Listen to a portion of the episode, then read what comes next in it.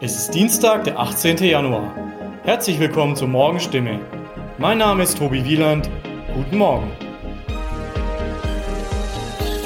Und das sind heute unsere Themen aus der Region. Die zahlreichen Probleme des Thomas Strobel, die massive Umtauschwelle bei Führerscheinen, der Vorrundenabschluss für die deutsche Mannschaft bei der Handball-EM.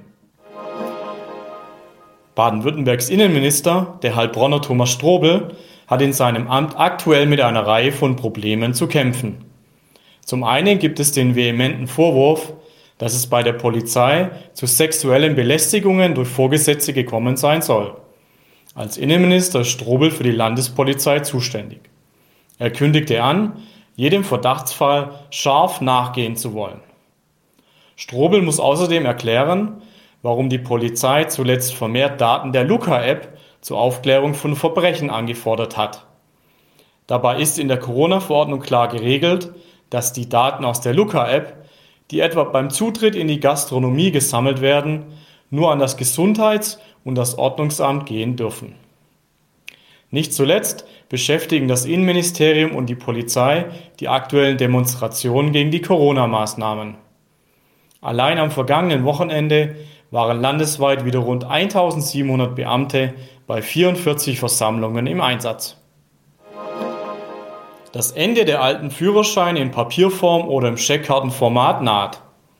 Die EU will alle Führerscheine auf ein einheitliches Format umstellen, das fälschungssicher sein soll. Deshalb müssen laut ADAC bundesweit nicht nur die 15 Millionen Papierführerscheine, die noch im Umlauf sind, sondern auch 28 Millionen der Scheckkartenführerscheine ausgetauscht werden. Für ein derart großes Umtauschprogramm benötigen die Behörden Zeit. Je nach Alter der Führerscheininhaber oder dem Ausstellungsdatum läuft das Prozedere bis ins Jahr 2033, bis alles abgeschlossen sein soll. Die Anzahl der Anträge auf Umtausch ist bei Stadt- und Landratsamt Heilbronn zuletzt stark gestiegen. Einen Bearbeitungsstau gäbe es aktuell aber nicht. In ihrem letzten Vorrundenspiel bei der Handball-Europameisterschaft trifft die deutsche Mannschaft heute Abend um 18 Uhr auf Polen. Bisher stehen für Deutschland zwei Siege in zwei Spielen auf dem Konto. Besonders in der zweiten Partie hatte ein Heilbronner erheblichen Anteil am Erfolg. Der frühere Horkheimer Sebastian Heimann, inzwischen für Göppingen in der Bundesliga aktiv, sorgte mit fünf Treffern und cleveren Zuspielen gerade in der Anfangsphase für viel Torgefahr. Bundestrainer Alfred Gislason freute sich nicht nur über die Offensivleistung des 23-Jährigen, sondern auch über die zupackende Abwehrarbeit von Heimann. Im abschließenden Vorrundenspiel gegen Polen geht es um den Gruppensieg. Soweit die Nachrichten aus der Region. Mehr und ausführliche Informationen lesen Sie in unseren Zeitungen oder auf stimme.de. Weiter geht es mit Nachrichten aus Deutschland und der Welt mit unseren Kollegen in Berlin. Vielen Dank und einen schönen guten Morgen. Ich bin Nicole Markwald. Das sind heute unsere Themen aus Deutschland und der Welt. Die Gesundheitsminister von Bund und Länder haben sich zur Corona-Lage beraten. Außenministerin Annalena Baerbock ist zum Antrittsbesuch in Moskau eingetroffen. Und Handball-Europameisterschaft, Corona-Schock für die deutsche Mannschaft. Laut Robert Koch Institut nimmt die Impfkampagne in Deutschland wieder an Fahrt auf. Währenddessen breitet sich die Omikron-Variante weiter rasend schnell aus. Experten sehen darin den Übergang in eine neue Phase der Pandemie. Nun haben die Gesundheitsminister der Länder den niedergelassenen Ärzten mit Blick auf die schnelle Verbreitung von Omikron Unterstützung zugesagt. In einer Videoschalte am Montagabend baten die Ressortchefs das Bundesgesundheitsministerium, die Regelungen zur telefonischen Krankschreibung bei Atemwegserkrankungen zu verlängern. Clemens Kurt berichtet. Zu Omikron hinzu derzeit saisonbedingt auch Husten, Schnupfen, Heiserkeit. Die Verlängerung der telefonischen Krankschreibung soll helfen, dass die Arztpraxen nicht überrollt werden. Thema in der Schalte auch die Verkürzung des Corona-genesenen Status von sechs auf drei Monate. Hier dringen die Länderressortchefs auf eine Übergangsregelung, denn schließlich seien Reisen gebucht oder die Teilnahme an Veranstaltungen geplant. Änderungen könnte es auch bei der Teststrategie geben. Laborkapazitäten sind knapp. Dort, wo es möglich ist, sollen Schnelltests die aufwendigeren PCR-Tests ersetzen. Nach ihrem Antrittsbesuch in der Ukraine ist Außenministerin Annalena Baerbock gestern Abend nach Russland weitergereist. In Moskau steht heute unter anderem ein Gespräch mit ihrem russischen Amtskollegen Sergei Lavrov auf dem Programm.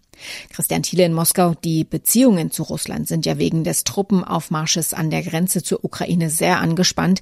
Wie schwierig wird denn der Besuch in Moskau für Baerbock heute? Ja, die Rede ist bereits von einer diplomatischen Feuertaufe. Die Grünen-Politikerin trifft dabei auf den erfahrenen Diplomaten Lavrov, der schon seit fast 18 Jahren im Amt ist und die Außenpolitik so gut kennt wie kein anderer. Baerbock ist erst seit Dezember Chefdiplomatin. Und wären da nicht ohnehin genug Probleme zwischen Berlin und Moskau? Baerbock will auch im Ukraine-Konflikt zwischen Kiew und Moskau vermitteln. Aber das dürfte eher schwer werden, weil Russland hier zuerst mit den USA und mit der NATO redet. Russland verlangt Sicherheitsgarantien. Aber angesichts der Spannungen in dem Konflikt ist es wichtig, dass die Politik hier überhaupt miteinander redet. Das ähnelt schon fast einem Supergau, was da gerade in der Slowakei bei den deutschen Handballern passiert ist. Die Mannschaft legte mit zwei Siegen einen glänzenden Start ins Turnier hin. Dann gestern der Schock. Fünf Spieler sind positiv auf das Coronavirus getestet worden. Damit steigt die Zahl der Ausfälle im Team auf sieben an. Und heute steht dann auch noch das entscheidende Spiel in der Vorrunde gegen Polen an. Christian Klein berichtet aus Bratislava. Du bist für uns vor Ort. Wie schätzt du die Situation ein? Ja, das ist wirklich ein super GAU. Bundestrainer Alfred Gisserson hatte ja eine ganz junge Mannschaft nominiert. Die Hälfte der Spieler hat nicht mal mehr als fünf Länderspiele. Dann startet man auch noch richtig gut ins Turnier, steht vor dem letzten Vorrundenspiel schon in der Hauptrunde und bekommt jetzt schon ein bisschen den Boden unter den Füßen weggerissen. Das wird also spannend, wie die Mannschaft das verkraftet. Wie sehen denn die Regularien aus? Kann das Spiel heute gegen Polen überhaupt stattfinden? Das wird es auf jeden Fall. Der Europäische Verband sagt, solange sieben aktive Spieler vor Ort sind, dann findet das Spiel statt. Beim DHB sind es momentan immerhin noch elf und der Bundestrainer, der wird gestern viel telefoniert haben. Gleich fünf Spieler sind mittlerweile im Anflug nach Bratislava. Unter anderem der erfahrene Torwart Yogi Bitter und die beiden Berliner Spieler Wiede und Drucks, die eigentlich noch aus persönlichen Gründen abgesagt hatten, jetzt aber doch zugesagt haben, um das junge Team zu unterstützen. Und die könnten direkt heute spielen. Ja, das steht leider noch ein bisschen in den Sternen. Nachrückende Spieler müssen PCR negativ getestet werden. Und ob das bis heute 18 Uhr klappt, das ist mehr als fraglich, weil die Labore hier in Bratislava ziemlich überlastet sind. Das ist ja jetzt nicht der erste größere Corona-Fall bei dem Turnier, was in der Slowakei und in Ungarn stattfindet. Auch die Polen haben schon einige Fälle gehabt.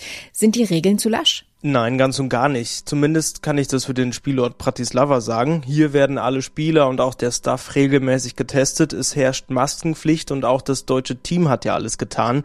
Im Hotel haben sie sich zum Beispiel eine eigene Etage organisiert, wo gegessen wird.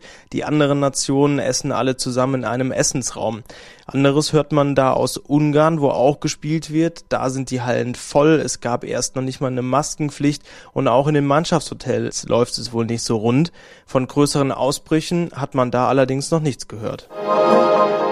In unserem Tipp des Tages geht es heute um die Erhöhung der Energiepreise. Denn vielen Strom- und Gaskunden flattern in diesen Wochen Preiserhöhungen ins Haus. Da ist der Reflex schnell kündigen und einen billigeren Anbieter suchen. Vor so einer schnellen Kündigung sollte man allerdings genauer hinschauen. Ronny Thorau, ist dieser erste Reflex da also nicht immer die günstigste Entscheidung? Nein, also zumindest finanziell. Emotional ist das natürlich ein verlockendes Angebot, dem Anbieter, der einem da die Preiserhöhung schickt, erstmal einen einzuschenken, so nach dem Motto, nicht mit mir, Kündigung geht raus. Allerdings sprechen eben zwei Gründe gegen eine vorschnelle Kündigung. Erstens steigen die Energiepreise ja gerade auf breiter Front. Und zweitens gilt die alte Regel nicht unbedingt mehr, dass man als Neukunde anderswo erstmal mit eigentlich fast immer niedrigeren Preisen willkommen geheißen wird. Woran mache ich denn fest, ob ich wechseln sollte oder nicht? Ja, die Stiftung Warentest zum Beispiel rät in Ruhe, die Vergleichsportale wie Check24 oder Verivox zu prüfen, wo da der eigene Energieanbieter nach der Preiserhöhung steht.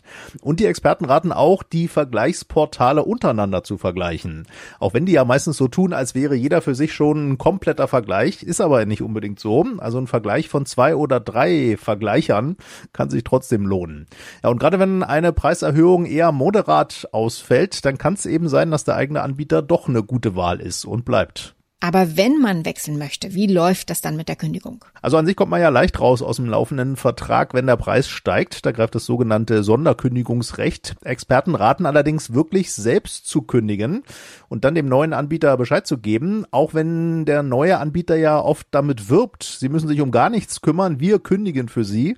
Aber mit einer eigenen Kündigung hat man da oft doch eine sichere und bessere Kontrolle und kommt vielleicht auch manchmal schneller raus. Und wie kann man sich davor schützen, dass beim neuen Anbieter die Preise auch bald wieder steigen? Ja, das Risiko besteht natürlich in der generellen Energiepreislage gerade. Da muss man aufpassen, wenn ein Preis nur für kurz fest zugesagt ist oder nur durch einen kurzfristigen Neukundenbonus überhaupt günstig wird, dann kann das eben auch schnell wieder höher werden. Und die manchmal zugesagten Preisgarantien für eine bestimmte Zeit, vielleicht auch ein paar Jahre, die muss man auch ein bisschen mit Vorsicht genießen und genau durchlesen, weil die garantieren in der Regel nur einen Teil des Strom- oder Gaspreises. Das heißt, der übrige Teil kann dann trotzdem noch steigen.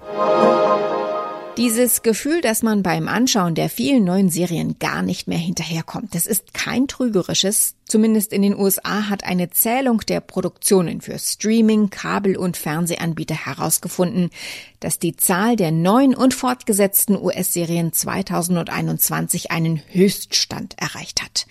So gab es im vergangenen Jahr 13 Prozent mehr Serien, nämlich 559. Und damit sind nur die amerikanischen Produktionen und englischsprachige Serien gemeint. Also so ein Format wie Squid Game, die erfolgreiche Netflix-Serie aus Südkorea, taucht in der Zählung gar nicht auf. Es wurde übrigens auch festgestellt, dass die Zahl der fiktiven Serien sich in den zurückliegenden zehn Jahren in den USA mehr als verdoppelt hat. Der Grund natürlich der Boom der Streamingdienste. Soweit das Wichtigste an diesem Dienstagmorgen. Ich heiße Nicole Markwald und wünsche einen guten Tag.